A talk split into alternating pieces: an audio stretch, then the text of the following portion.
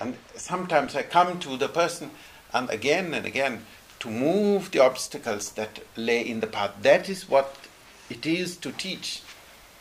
I'm there to uh, come to you to remove the obstacles that are there so that you can become integrated with God. That is what Shakti means the power and energy to override the difficulties. Deep, some high. Yeah. I feel very good when I meditate. I feel strong and I have no uh, fear to fall. But uh, still, my mind is waiting and speculating what is happening. Ah, what is this? This don't speculate. Don't no. wait. Just open the door of your mind consciousness and let it happen. All what you have heard, what people have said, should never be superimposed in your mind. Mm. Oh, yes. That is special for those mm. people and not for you. My mind is used to think and think and think. Yeah. not to stop it. Poor you know, one of the things that is happening in the mind is it's working overtime. Give your brain a holiday. Give your brain a holiday. Relax. Überzeit machen. Der Geist macht Überzeit. Weil er ständig schafft. Christine. Um, it's funny sometimes when I think I'm too tired to meditate and just sit in front of the shrine and listen to the chants.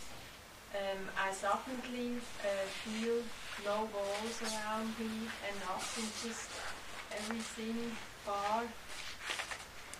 That is exactly what happens when the person starts to integrate with God. There, there are no limits. you transcend all matter, you transcend all boundaries, and you can become integrated with God. There is no roof to your house, and it, it, it sometimes it can be very daunting for that person. Frightening. yeah.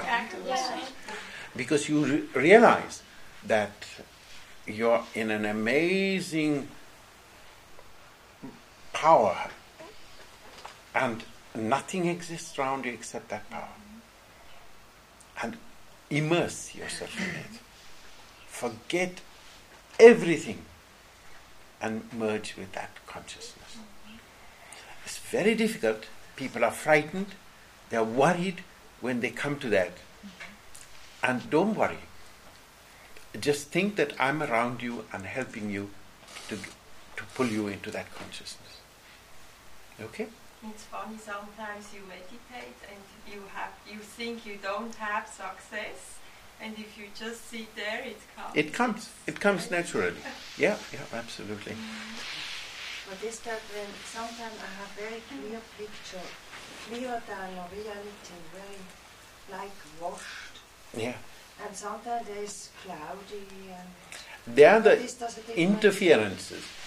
Uh, you see, our minds are like receiving stations. Yeah. And the receiving station that you have got, if there are interferences in that receiving station, if the receiving station is in any way influenced by other vibrations, then you don't get a clear picture.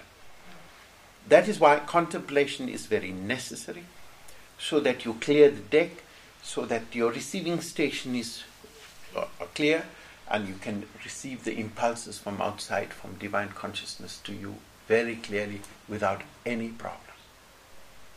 All right? Thank you. Uh, may I go to you? Yes, Esther's mother. For me, it's new, all of these things here. And then I try to concentrate.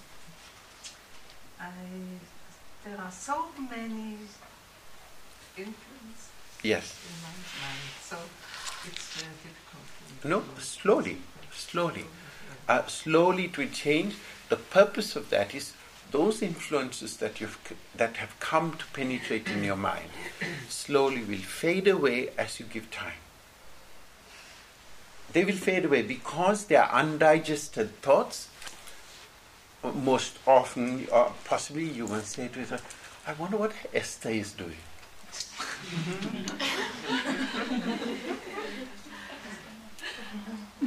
I think she would be here.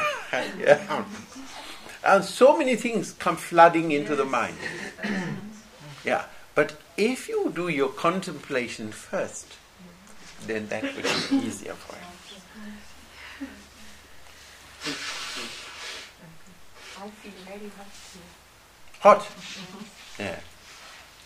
Get even hotter. and spread throughout your whole body. Then you'll understand what I feel like.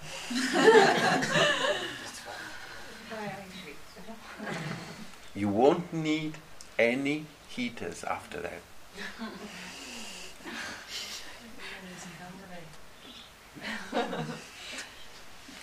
I have a question about breath again. Yes. You are difficult because you have not practiced your breathing for a long time and you are short of breath and you feel insecure when you breathe. Huh? Yes, Right. and I don't know, I have to concentrate on two things, on the breath and on this point. Yes. And it is, it's bringing me out. and- Well, shall we do this for you?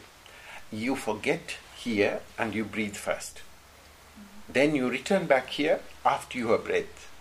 Breathe properly. Mm-hmm. Can you translate it? This- I understand. Yeah, all right?